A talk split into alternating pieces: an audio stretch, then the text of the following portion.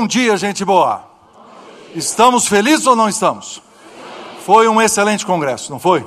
Nós estamos realmente jubilosos. Nossa, essa palavra é antiga, hein? Estamos jubilosos, energéticos, nós estamos felizes, retumbantes e nós estamos contentes de terminar esse congresso também e nós despediremos vocês com toda alegria e que vocês vão embora, pelo amor de Deus, para a gente poder descansar. Nos próximos três dias, a equipe vai tentar tirar umas férias. Olha o selo aqui, ó. No caminho da justiça está a vida. Provérbios 12, 28. E o versículo continua: E no cam... na vereda da justiça está a vida, e no caminho da sua carreira não há morte. Fabuloso, né? No caminho da justiça está a vida, e no caminho da sua carreira não há morte. Você pode abrir a sua Bíblia em Mateus capítulo 7, versículos 13 e 14, e eu daqui um pouco vou ler o texto, mas eu quero começar falando do Sermão da Montanha, que é o contexto onde está essa, onde estão essas palavras de Jesus. Sermão do Monte é capítulo 5, 6 e 7 de Mateus. São três capítulos. John Stott diz que durante esses, esses, desse sermão, Jesus Cristo propôs o que ele chama então de uma contracultura cristã. Ou seja, nós temos a nossa cultura, mas Jesus vai propor uma contracultura, alguma coisa diferente. E é cristão, é um outro padrão. A palavra-chave seria ir além, ir acima, subir a barra de medida. Quer ver? Eu listei algumas coisas aqui. O texto diz: Não matarás. Jesus levanta assim: Não. Se você se irar contra o seu irmão, já está sujeito a julgamento. Aqui embaixo diz assim: Não adulterarás. Ele levanta a barra. Não. Se você olhar para uma pessoa com intenção impura, já adulterou com ela. Aqui embaixo está escrito: Amarás o teu próximo. Ele levanta assim: não, amarás o teu inimigo. Aqui embaixo é assim, ó. O soldado romano pode te obrigar a levar, a levar as coisas dele durante uma milha. Não, vá duas. Está vendo como é que é? O padrão é mais alto, é o padrão do discipulado, é o padrão do reino, é uma coisa mais elevada. Jesus propõe para o seu discípulo um elevado padrão da contracultura cristã. Quando você der esmola, dar esmola é bom. Não diga que você deu. Quando você fizer a oração, entre no seu quarto. Quando você fizer jejum, lava o rosto, não conta para ninguém. Você precisa ter uma vida superior é uma vida que carrega essa marca de Jesus, um altíssimo nível de exigência. Mas não é só exigência, é de proteção. Porque quando você faz estas coisas, você evita um monte de erros. Você entra no caminho da vida onde não há morte. E agora ele chega no capítulo 7, ele está terminando. Na conclusão de, do Sermão da Montanha, Jesus usa três ilustrações. Ele fala do caminho estreito, do caminho largo. Daqui um pouco ele fala sobre a árvore que produz bom fruto e a árvore que produz maus frutos. Depois ele conta a história do sujeito que eh, construiu a casa sobre a rocha e o outro que construiu sobre a areia. Ele está na mesma direção. Ele não está ensinando uma coisa nova. Ele está dizendo assim, ó. Esse é o padrão, meu filho. Você entrou no reino de Deus, o caminho da justiça é aqui, ó. É mais alto. Ele termina o sermão dizendo assim: precisa obedecer. Você precisa escolher o caminho estreito, você precisa dar bons frutos, construir a sua casa sobre a rocha. Ele termina o sermão. E aí a turma fica maravilhada, assim: nossa, como é que esse cara ensina? Não tem nada a ver com o jeito que os fariseus ensinam. E eles ficam, o queixo bate na mesa, eles ficam boca aberta, dizendo assim: é uma, uma autoridade que nós nunca vimos. Né? É curioso que Jesus, quando ele clama por obediência, ele só nos dá duas escolhas: é esse caminho ou aquele caminho, é esse fruto ou aquele fruto, é essa, é essa rocha ou aquela areia. São só dois, mas nós, da nossa mania nossa, né, nós temos uma gradação muito maior do que duas. Por exemplo, quando, quando Jesus dividiu assim: ó, ou você é discípulo ou você não é. Mas nós não, nós temos, eu fiz aqui uma listinha. Nós começamos lá na esquerda, nós temos assim, o homem maligno. Depois você anda um pouquinho para cá, tem o ímpio sem Deus. Depois você anda um pouquinho para cá, tem o pecador ruim. Depois você anda um pouquinho para cá, tem o pecador bom. A gente chama, não, a gente chama do o bom ladrão da cruz, né? O bom ladrão, tá certo? Né? Depois você tem o interessado no evangelho. Depois você tem o amigo do evangelho. Aí você vira crente morno e talvez tenha crente consagrado, discípulo de Jesus. Jesus falou assim: não, não são oito classes. É assim, ó, ou você entra pelo caminho estreito, ou você entra pelo caminho largo. E aí então nós aterrizamos no nosso texto. Mateus capítulo 7, versículos 13 e 14. Jesus então faz um apelo: Entrai pela porta estreita, larga é a porta, e espaçoso o caminho que conduz para a perdição, e são muitos os que entram por ela. Porque estreita é a porta, e apertado o caminho que conduz à vida, e são poucos que acertam por ele.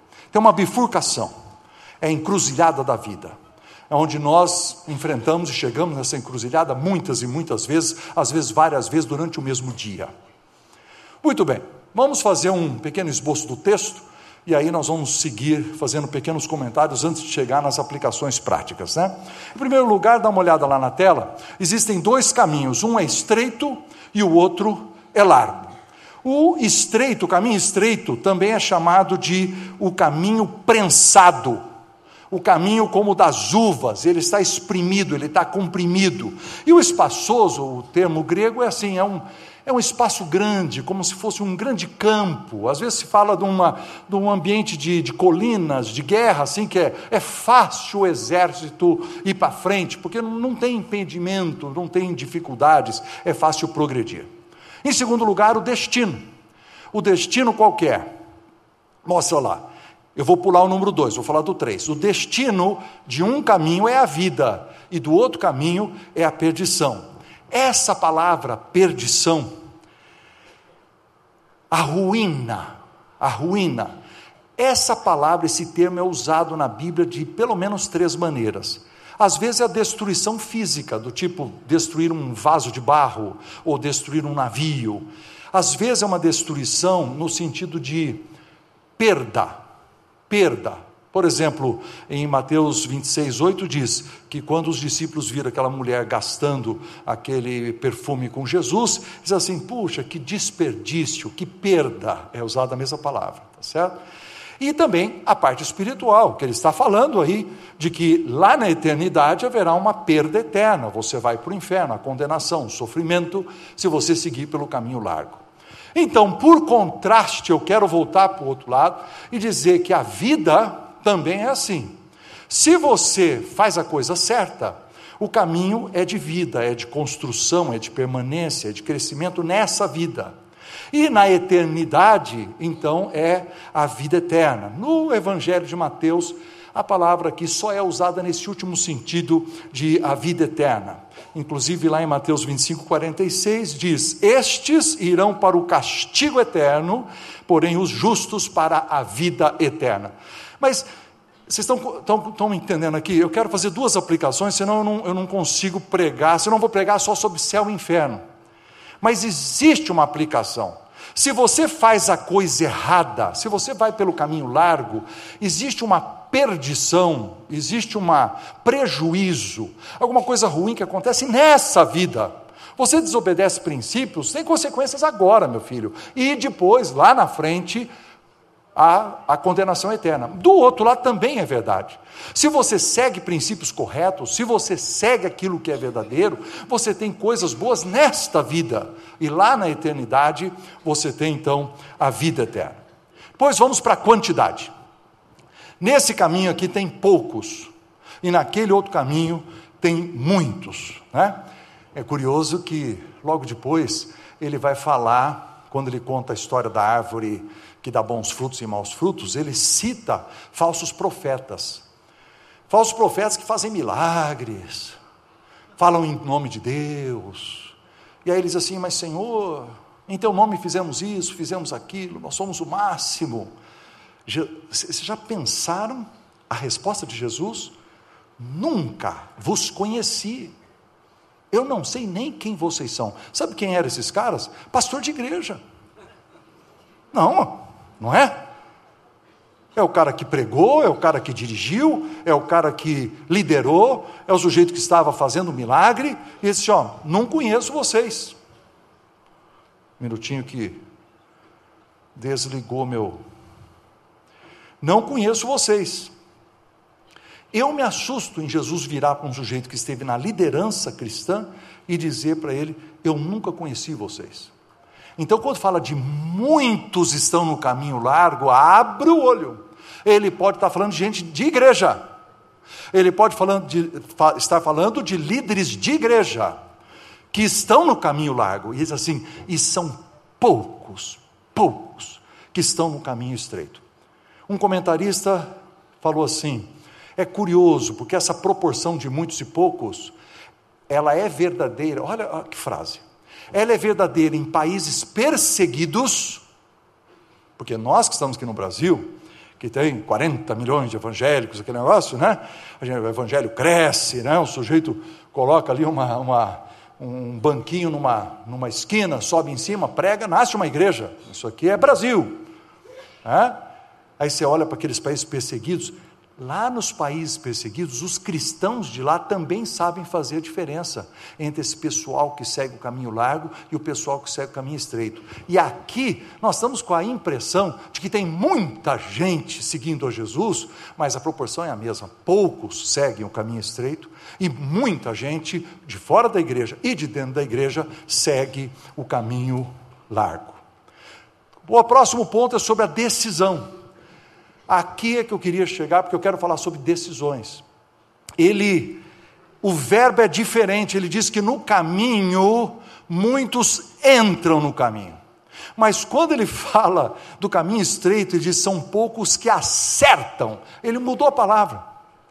A palavra entrar aí é uma palavra simples, é como entrar numa cidade, entrar em qualquer lugar, numa casa e tal. Essa palavra assim, o caminho largo, o pessoal vai entrando, não tem dificuldade.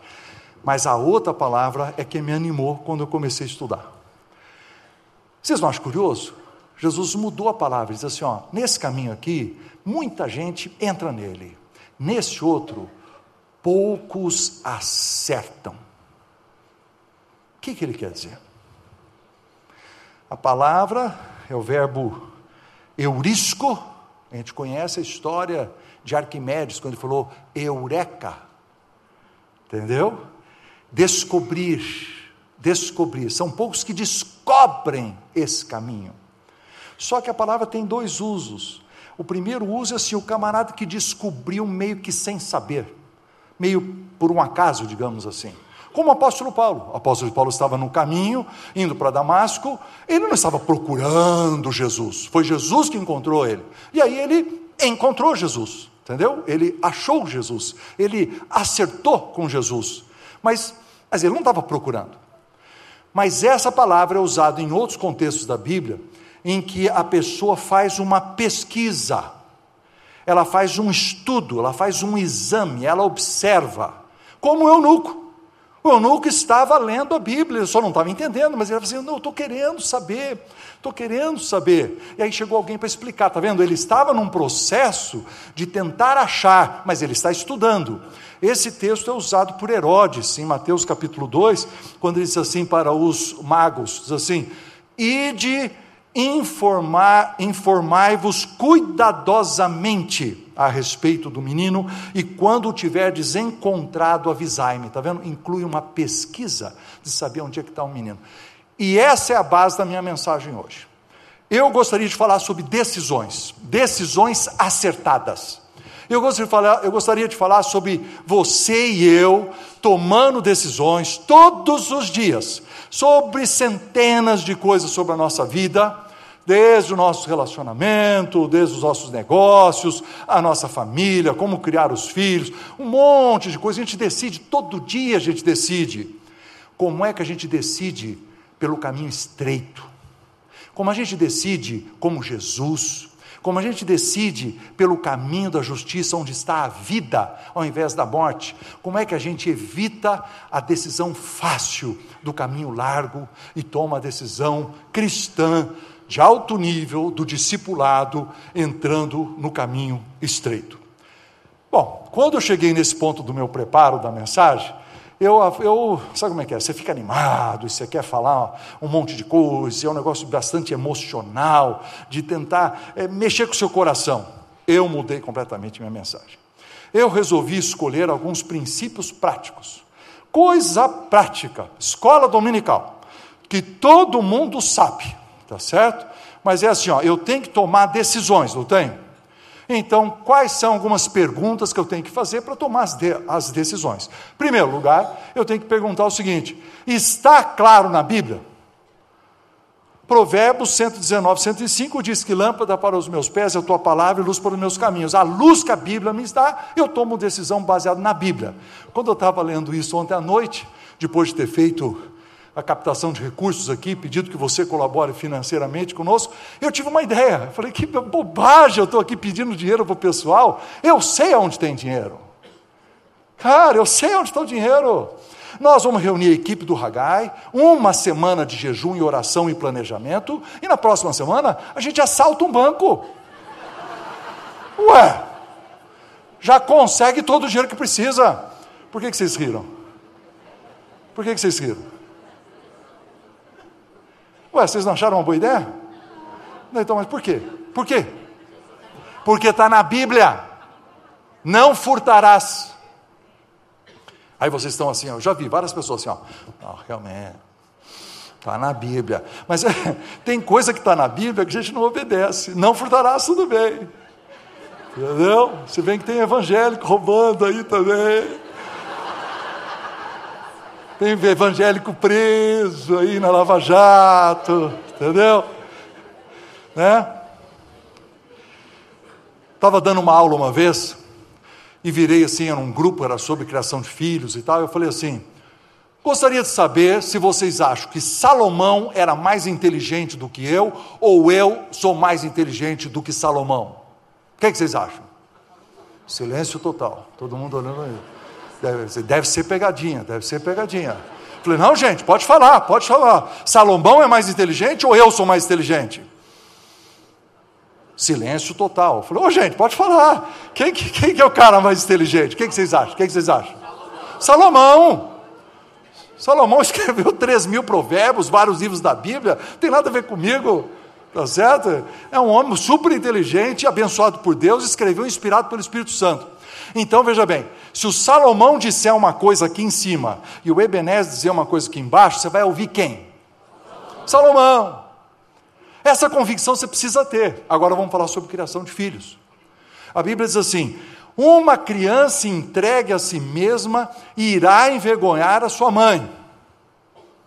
Mas se você disciplinar, ela pega uma sabedoria. Mas aí você prefere escutar o vizinho, o psicólogo, pediatra. Entendeu? Desculpe os pediatras, o psicólogo presente os vizinhos presentes também.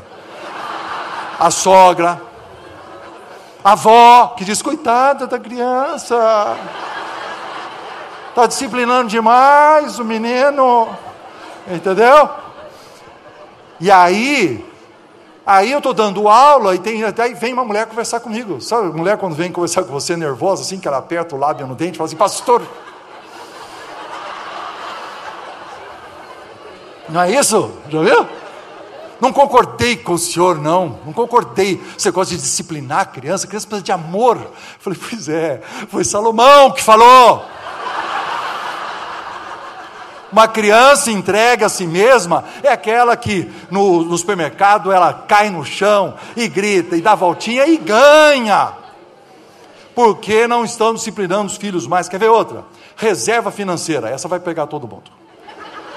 José do Egito falou assim: no tempo das vacas gordas, guarde 20%. Se você tem dinheiro, está ganhando. Se você não tem, Está ganhando pouco, você não vai conseguir, mas se, na, mas se você chegar na abundância, a vaca gorda, tem que guardar 20%.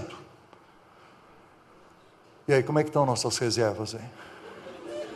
Porque se a gente não guarda nada, meu filho, aí vem a crise financeira, você não tem nada aí. Então, aí fala assim, já encontrei pessoas que falam assim: "Ah, mas uma mulher, professora, inteligente, virou bem para assim: "Ah, pastor, mas senhor, desculpe, né? Quando a gente está meio deprimida, a gente gosta de ir no shopping assim e gastar. Tá vendo? Olha a solução para ela. Qual é a solução para a depressão? Gasta o que não tem. então, queridos, como é que você quer entrar no caminho da vida se você só fica praticando morte?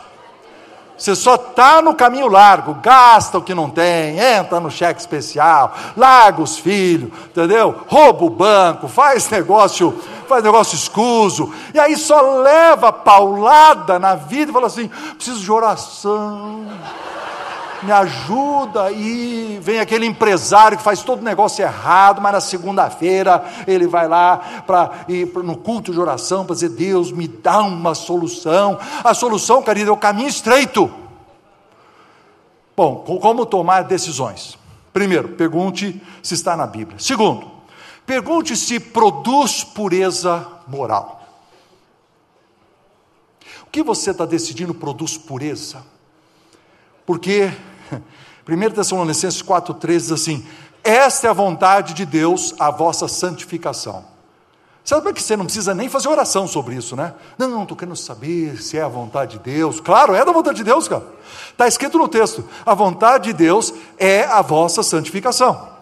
E aí ele faz uma listinha de pecados sexuais. Eu coloquei a listinha lá. Qual é essa listinha? Olha lá, você tem. Coloca o próximo slide, por favor. A vontade de Deus é a santificação. Você tem que evitar a prostituição, versículo 4, a lascívia, versículo 5, a defraudação, versículo 6, a ofensa, no versículo 6 ainda, e a impureza, no versículo 7.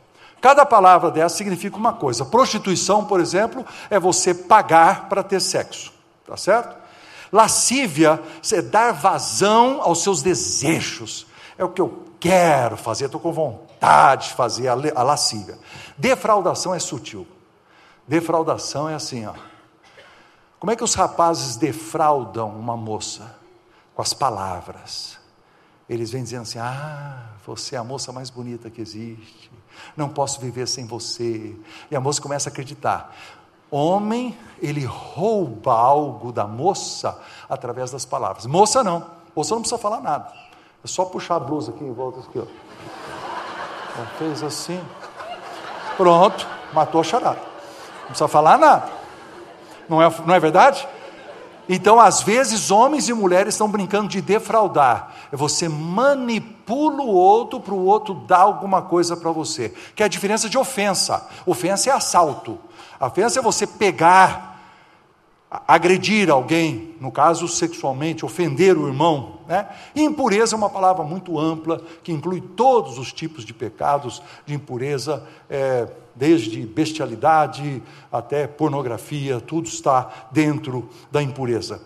E aí o texto diz assim: Porque o Senhor, contra todas essas coisas, como antes vos avisamos e testificamos claramente, Ele é o vingador Leia o texto. E estude com a mocidade da sua igreja. Porque hoje nós temos entre os jovens, começando com adolescentes, hoje sexo se tornou um esporte. É assim, ó, o que, que você vai brincar? Vai, vai ser futebol? Não, sexo, vou ficar. É o esporte. Então você faz esse esporte, e aí a Bíblia diz assim: a mão de Deus está pesada, Ele é vingador. Não pense que vai dar certo, vai dar errado. Esse caminho largo, ele conduz à destruição. E eu acho que na nossa, nas igrejas evangélicas não faz a mínima diferença a estatística com o mundo. Uma vez um sujeito chegou para mim, um moço, falou assim: Pastor, eu queria fazer uma pergunta para o senhor. Pois não, pode fazer. Não, podia ser particular? Pode, sai. Eu queria saber o seguinte, pastor: quando a gente namora, a mão pode ir até aonde? Cara, se ele perguntou isso, é que a mão já foi. Ele já errou. Ele já entrou, agora ele quer que o pastor dê uma carimbada para ver se dá certo, entendeu? Ele já escolheu o caminho largo, ele está fazendo errado. Se vocês sabem, eu estava num dos cursos do Hagai, tinha um médico que é nosso aluno, e conversando com ele, ele falou assim: hoje no Brasil vivemos novamente uma epidemia de sífilis.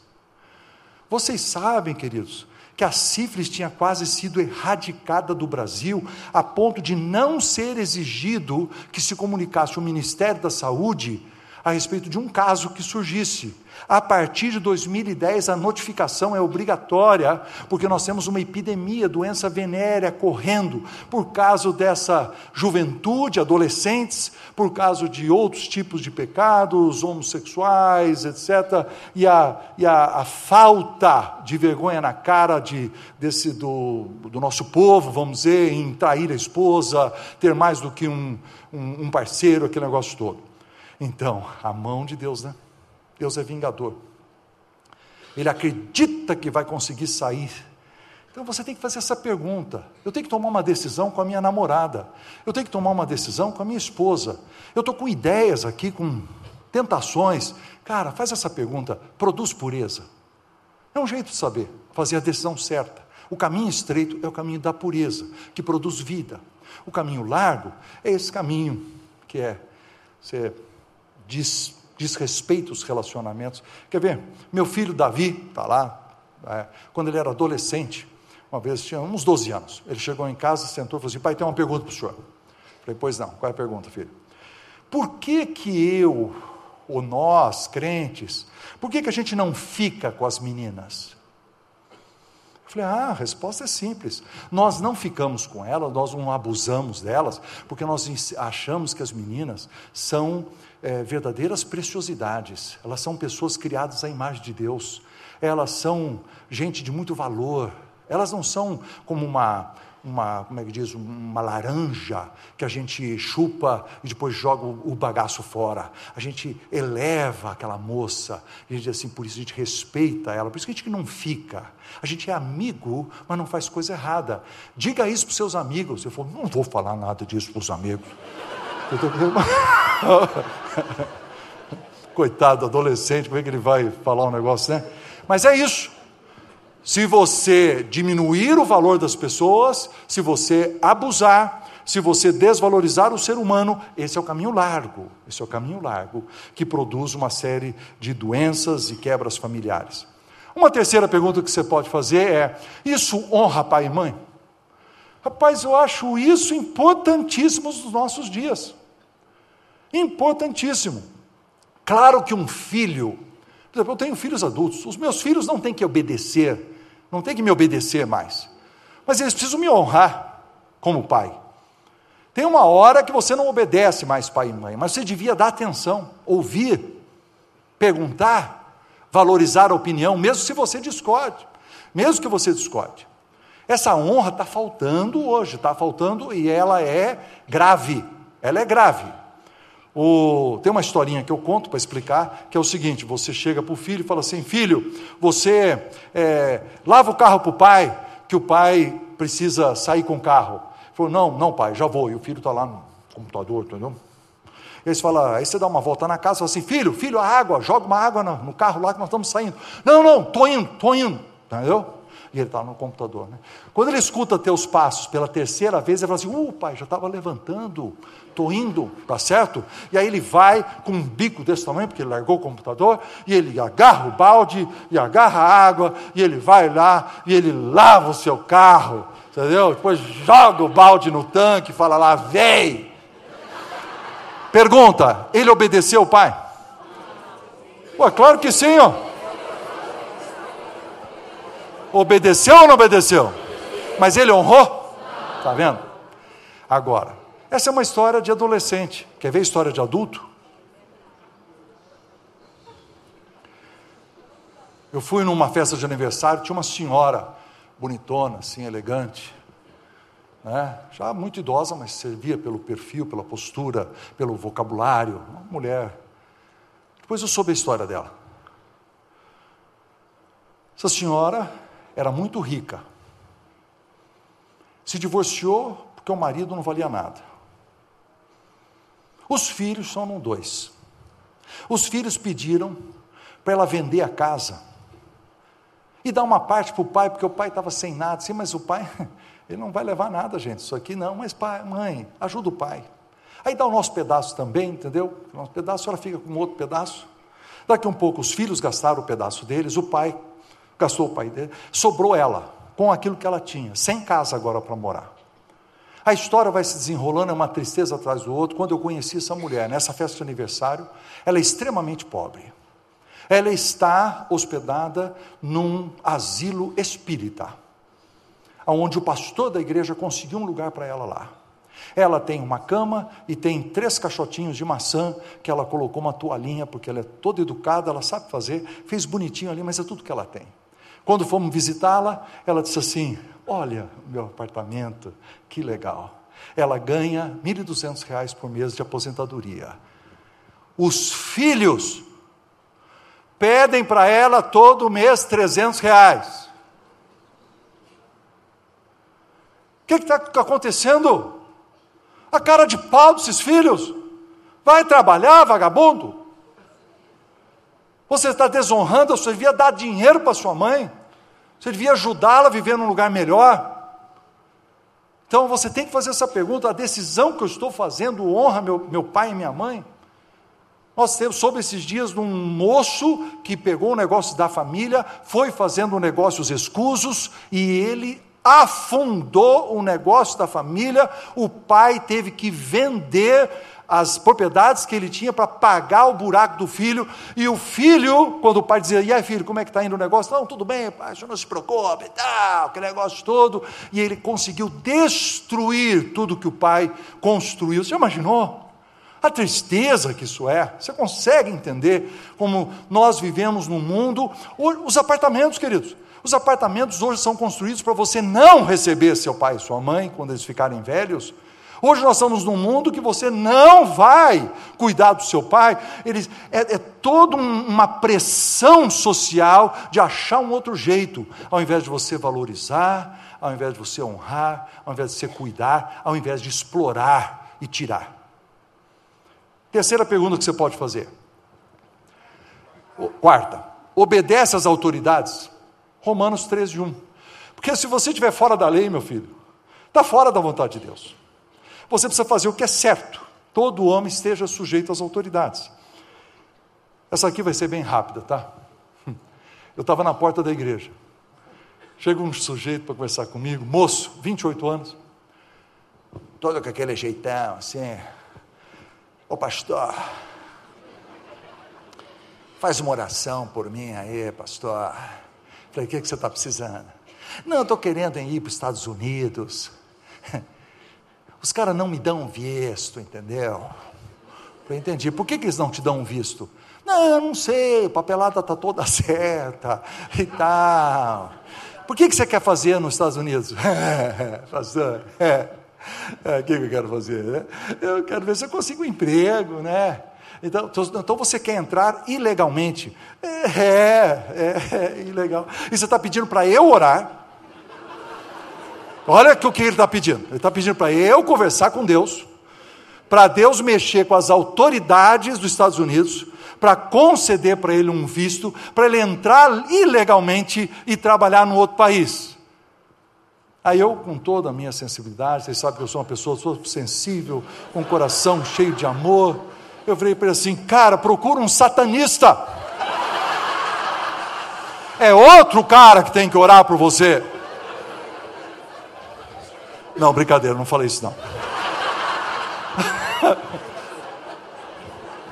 Mas o sujeito faz negócios escusos, ele faz coisa errada, faz coisa errada nos seus negócios, quer fazer tudo ilegal, e eles não sabem por que, que o caminho está dando errado, que é um abismo atrás de outro abismo, que está dando é, a lei contra você, a perda de privilégios, o seu negócio é multado, você vai para a prisão, você sofre violência, você pode sofrer a morte. Por que, que está fazendo algo ilegal? Tome a decisão do caminho estreito. Quinta pergunta. Você ouviu muitos conselheiros? Eu pus aí uma lista de textos, todos em Provérbios. A Bíblia diz assim, Provérbios 11, 14: Não havendo sábia direção, cai o povo, mas na multidão de conselheiros há segurança. Depois, o sábio dá ouvidos a conselhos.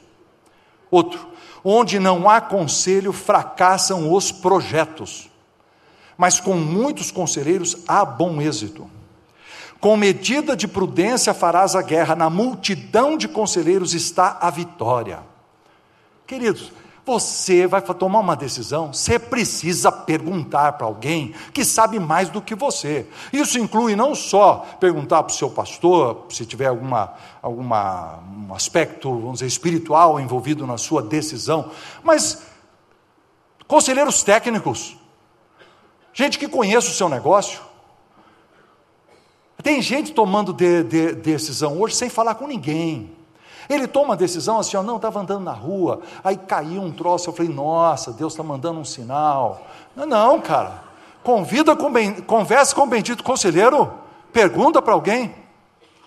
As pessoas não estão. Agora, tem que ser perguntar para alguém mais sábio, alguém que saiba mais, porque senão nós vamos ter aquele versículo da Bíblia, né? Já viu? A Bíblia diz assim: é, todo mundo conhece João 3,16, né? Colossenses 3,16 diz o quê? Habite ricamente a palavra de Cristo nos vossos corações, instruí-vos e aconselhai-vos mutuamente. Mas você só pode instruir e aconselhar, meu filho, se antes a Bíblia estiver na sua cabeça, certo? Mas então, como a Bíblia não está na cabeça, então nós ficamos nos instruindo, nos aconselhando, é, uma, é um compartilhar de ignorância. Você fala assim: o que, que você acha? Ah, eu acho isso. E você, ah, não concordo. Alguém sabe o que a Bíblia diz? Ninguém sabe. Mas nós estamos achando. Aquela reunião de célula que todo mundo está achando. E não tem uma pessoa para abrir a Bíblia e dizer o versículo, que o que, é que nós vamos decidir baseado em quê? Um conselheiro, alguém mais sábio. Que nem aquela menina, né? 14 anos de idade. Resolveu pedir um conselho sobre namoro.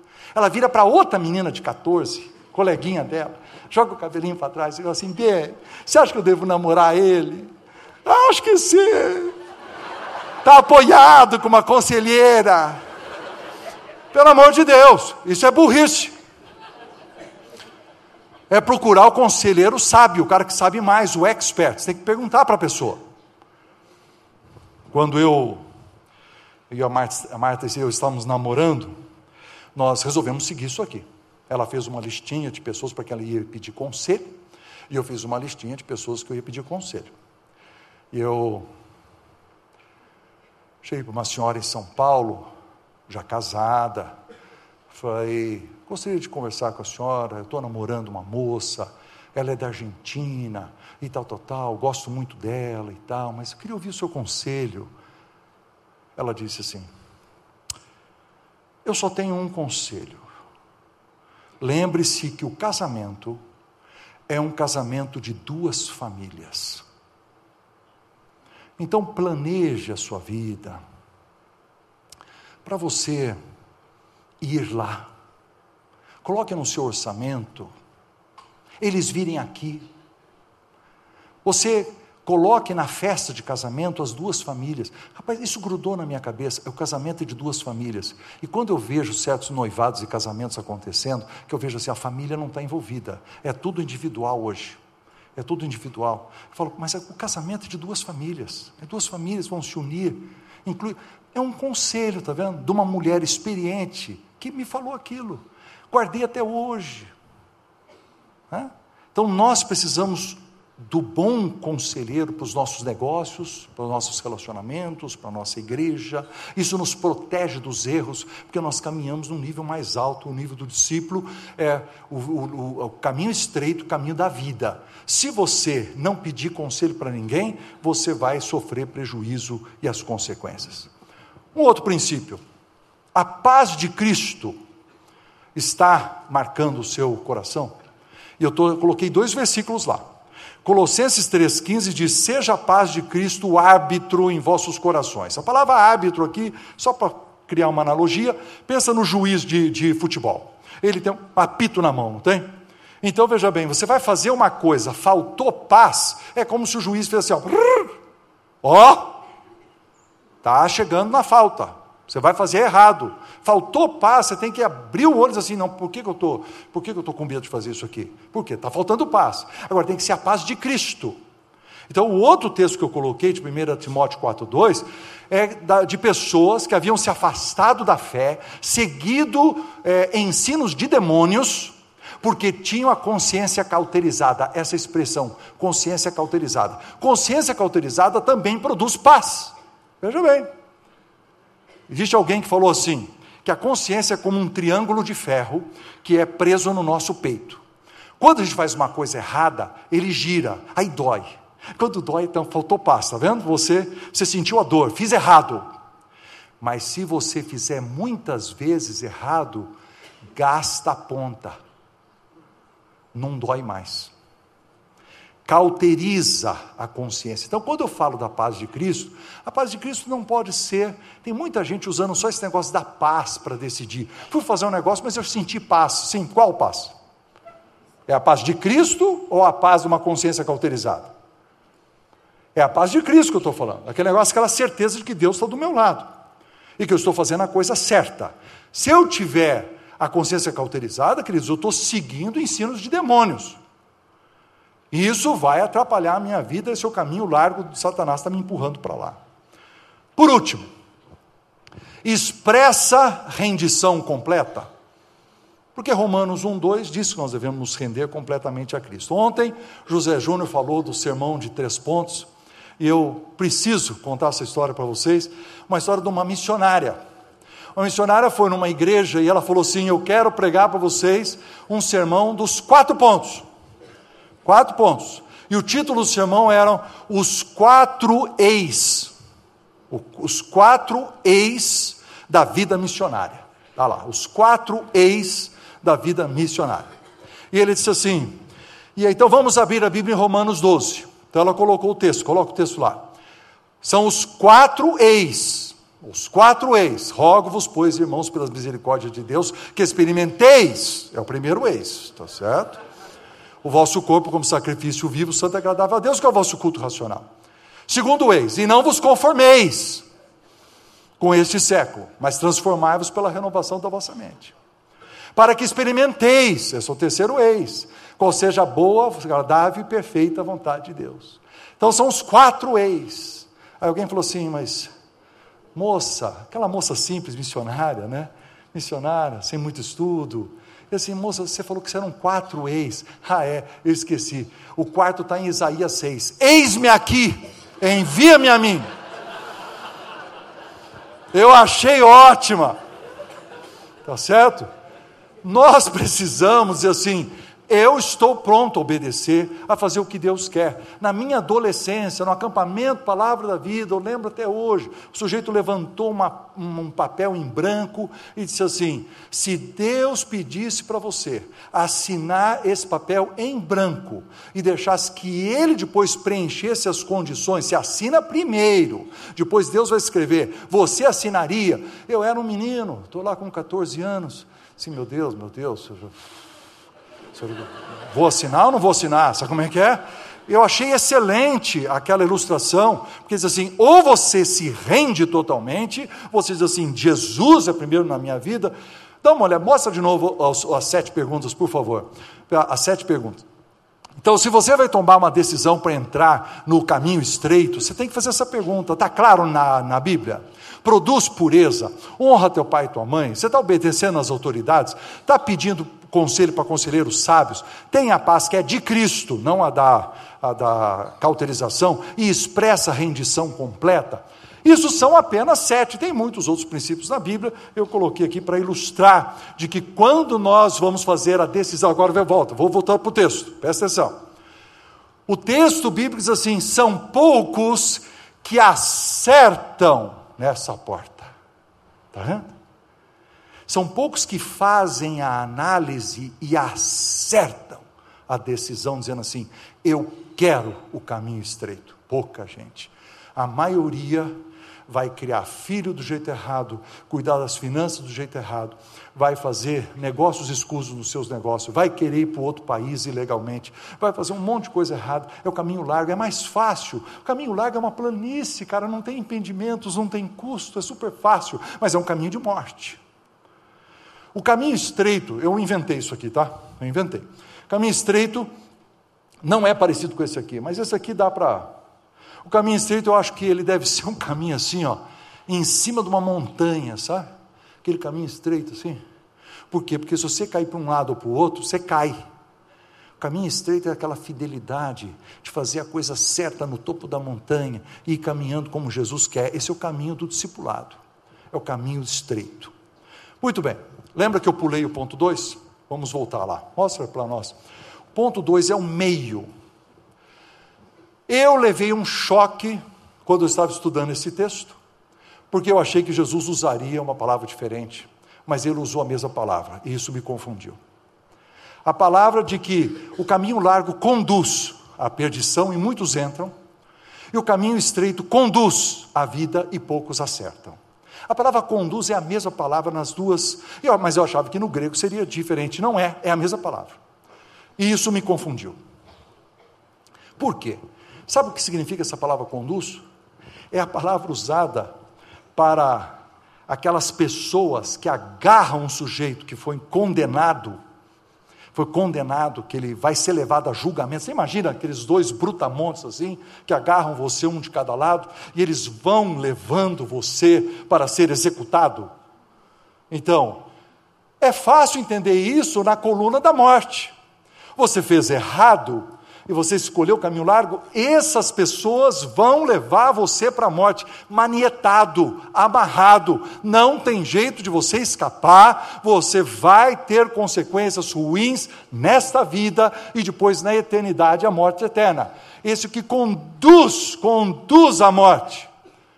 Mas ele pega a mesma palavra e diz assim: que conduz à vida. Agora me confundiu, porque eu não posso falar de dois homens encarapuçados tentando me levar para a vida. Eu tenho que pensar em Jesus me levando para a vida. Eu tenho que pensar que você está, você vai ser levado, você vai chegar lá, porque alguém está te levando para o aquilo que Deus tem planejado para você. Então, desse lado, eu pensei em Romanos 1, quando diz que a ira de Deus se manifesta do céu, e no versículo 24, 26 e 28 do primeiro capítulo, aparece essa expressão: Deus os entregou, três vezes.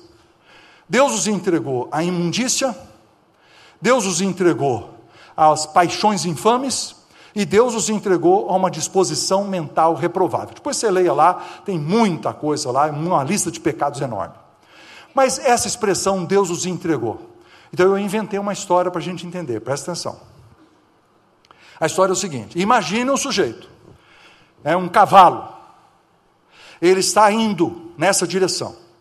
Lá na frente tem um monte de milho e ele está com fome.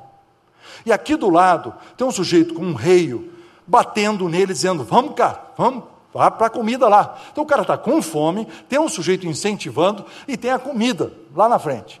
E tem um sujeito em cima da carroça segurando as rédeas, e ele fica segurando as rédeas, segurando as rédeas para o cavalo não ir, porque é uma comida ruim, ela é venenosa, vai dar errado.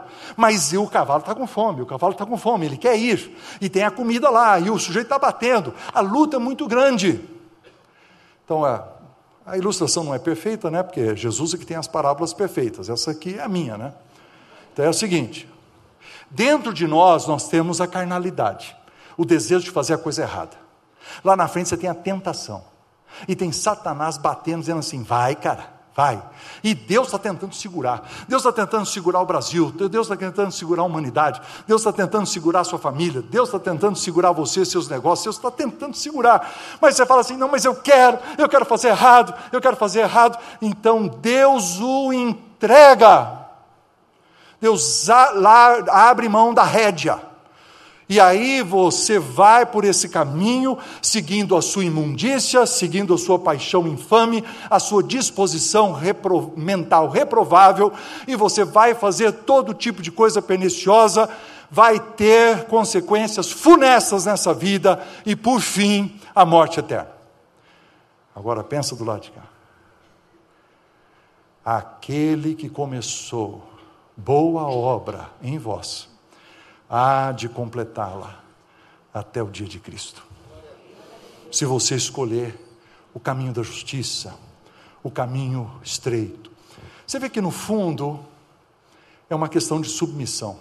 Aqui você tem um cavalo selvagem que não está submisso. Mas do lado de cá, que foi o final do sermão de Jesus, foi tudo sobre submissão.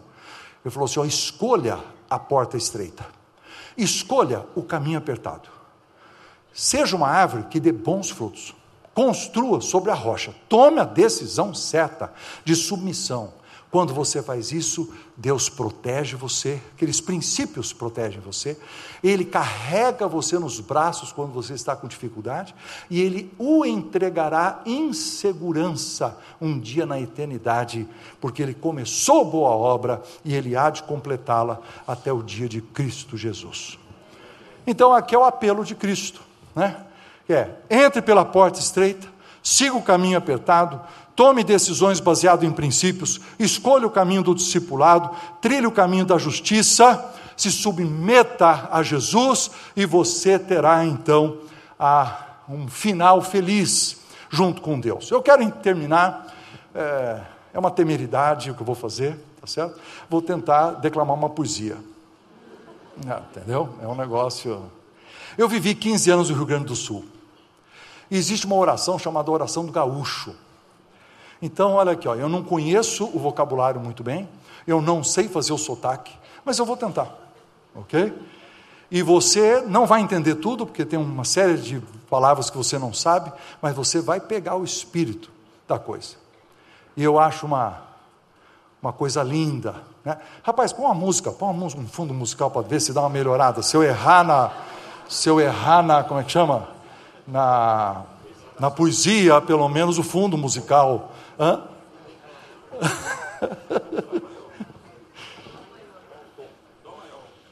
Ré maior, Ré menor e remédio para todos nós.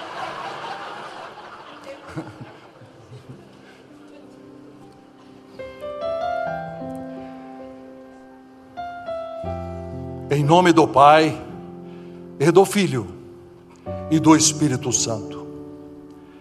E com licença, patrão celestial, vou chegando, enquanto servo o amargo de minhas confidências, porque ao romper da madrugada e ao descambar do sol, preciso camperear por outras invernadas e repontar do céu a força e a coragem para o entrevero do dia que passa. Eu bem sei que qualquer casca guasca, bem piochado, de faca, rebenque esporas, não se firma nos arreios da vida, se não se estriba primeiro na proteção do céu. Ouve, padrão celeste, a oração que te faço ao romper da madrugada e ao descambar do sol. Tomara que todo mundo seja como irmão Ajuda-me a perdoar as afrontas e não fazer aos outros o que não quero para mim. Perdoa-me, Senhor, porque rengueando pelas canhadas da fraqueza humana, de quando em vez, quase sem querer, eu me solto porteira afora. Eita, potrilho chucro, renegado e cabordeiro. Mas eu te garanto, meu Senhor, Quero ser bom e direito. Livra-me das arapucas e talhos embretados dessa vida, para que eu possa seguir sem negacear o meu Jesus, capataz da estância celestial. E para fim de conversa, vou te dizer, meu Deus, mas somente para ti, que a tua vontade leve a minha pelo cabresto, para todo sempre, até a querência do céu. Amém.